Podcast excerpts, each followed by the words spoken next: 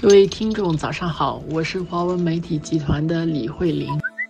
各位听众，早上好，我是联合早报副总编辑、早报网中国主编韩永红。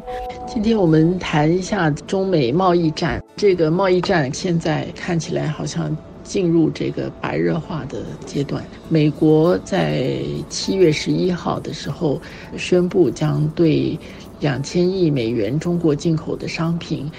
征收这个百分之十的关税，但是到八月二号，就是上个星期，美国贸易代表表示说，准备要将这个加征的税率由百分之十增加到百分之二十五，这个是很大的一个增幅。为了报复美国的征税的这个举动啊，中国在八月三日宣布会对美国大约六百亿美元的。进口商品征收百分之五到百分之二十五不等的关税，所以中国消费者买美国的商品更贵了。同样的，美国消费者买中国的商品也更贵了，所以两国的消费者就倒霉了，就要吃亏。另外，两国的企业也吃亏，因为你的市场就受影响，最后就会影响经济，而且会影响就业。昨天，《联合早报》中国财经版有一则它的主要的新闻，在谈就是香港到大陆开鞋厂的这些商家，贸易战这样打下去的话，他们会受到的影响其实是很大，甚至是到明年春季的时候就要有这个倒闭潮，或者是要搬厂逃亡的这样的一个大的一个浪潮。到时候估计会有美国的很多客户会取消订单，他们一取消订单呢，原来是在生产中的这些做鞋子的这些商人，他们会蒙受这个巨大的损失。这个协商只是一个其中的一个产业吧，它如果发生这个倒闭的一个浪潮，当然。工人也就会受到影响，所以在中国方面，其实这个不只是港商啊，因为是香港的商人在中国开设他们的鞋厂，所以对中国方面的这个影响，会有在当地的经济的很直接，对人们的生活会有很直接的影响。比如说，这个中国之前他在提到加征这个关税啊。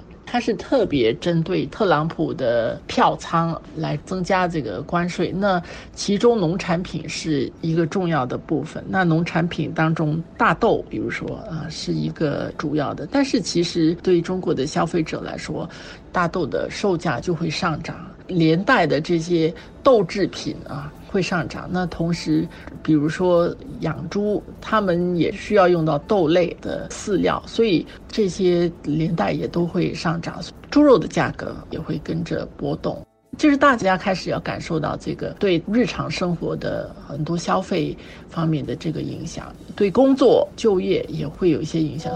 上面是简单的说一下这个贸易战是怎么回事啊？还有贸易战怎么样影响到普通人，影响到企业，影响到国家的发展？更重要的就是分析一下对阵的双方，他们各自的处境，他们的形势，谁占上风，谁感觉压力比较大？那答案显然是中国。中美贸易战影响了市场的信心，也让大家对于中国的经济前景比较。不乐观，人民币在星期一的时候是掉到六点八五一三的这个位置，所以人民银行也采取一些措施要扶助人民币，避免人民币一直在跌下去。是人民币的汇率从四月以来啊，到现在已经大约跌了百百分之九。这个人民币汇率的下跌，当然我我们也可以想象，它对于中国的这个进口也会有影响。马上当然可以看到的就是股市，星期一的时候，上海的。股市其实已经跌到二零一六年二月的最低点啊，深圳的股市也是一直在跌，就把很多的这个资金都其实都套在这个股市上。其实还有一点就是，美国最新一轮宣布对中国加征关税的是两千亿美元的商品，而中国虽然一直说要以牙还牙，以眼还眼，对等回击，但是去年中国跟美国买的商品就只有一千五百多亿，就是说美国拿出这样的重炮啊，中国已经拿不出同样的重炮打回去了。这个是我们第一个观察，就是贸易战开打了，而中国现在处在下风，在弱势。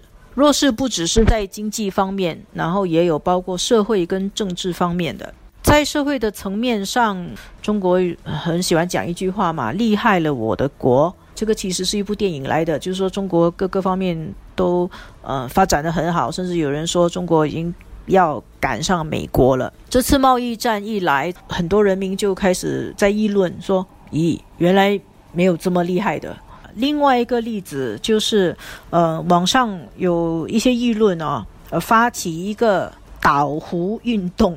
什么是岛湖运动呢？就是要求中国清华大学国情研究院院长胡鞍钢教授辞职。他在二零一五年以后，他开始提出一个论点，他说中国的综合国力已经全面超越美国了。但是这个贸易战一来，很多人民发现，哎，原来呃，中国的综合国力没有全面超越美国啊。胡鞍钢教授当年提这种观点呢，是在误导社会、误导人民、误导政府。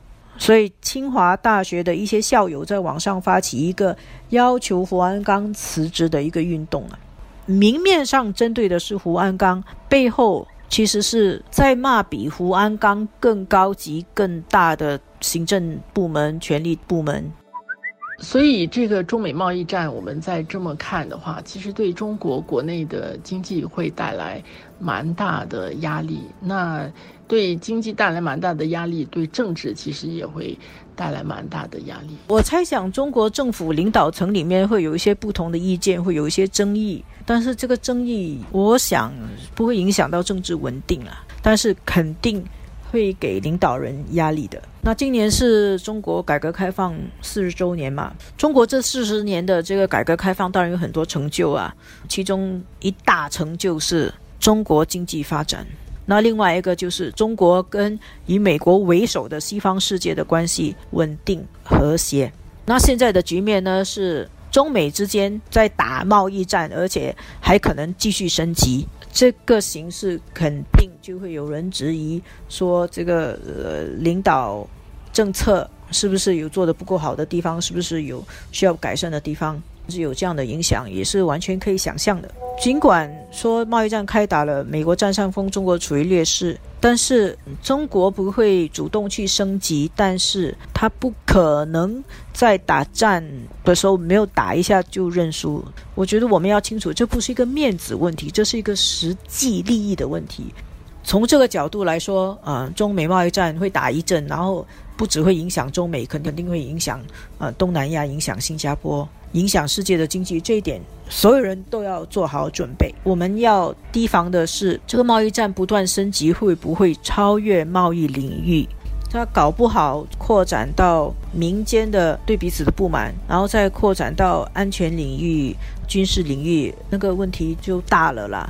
全世界啊，在世界二次大战以后，享受了这么多年和平啊，这个和平不是理所当然的。如果世界上第一和第二大经济体全面的交恶，大家都不能够幸免啊！这点我们需要继续关注，而且这就是为什么中美贸易战虽然我们谈了这么多次，我们还是要继续关注，大家还是要继续留心的原因。这个跟我们每个人都切身相关。今天就谈到这里，谢谢大家。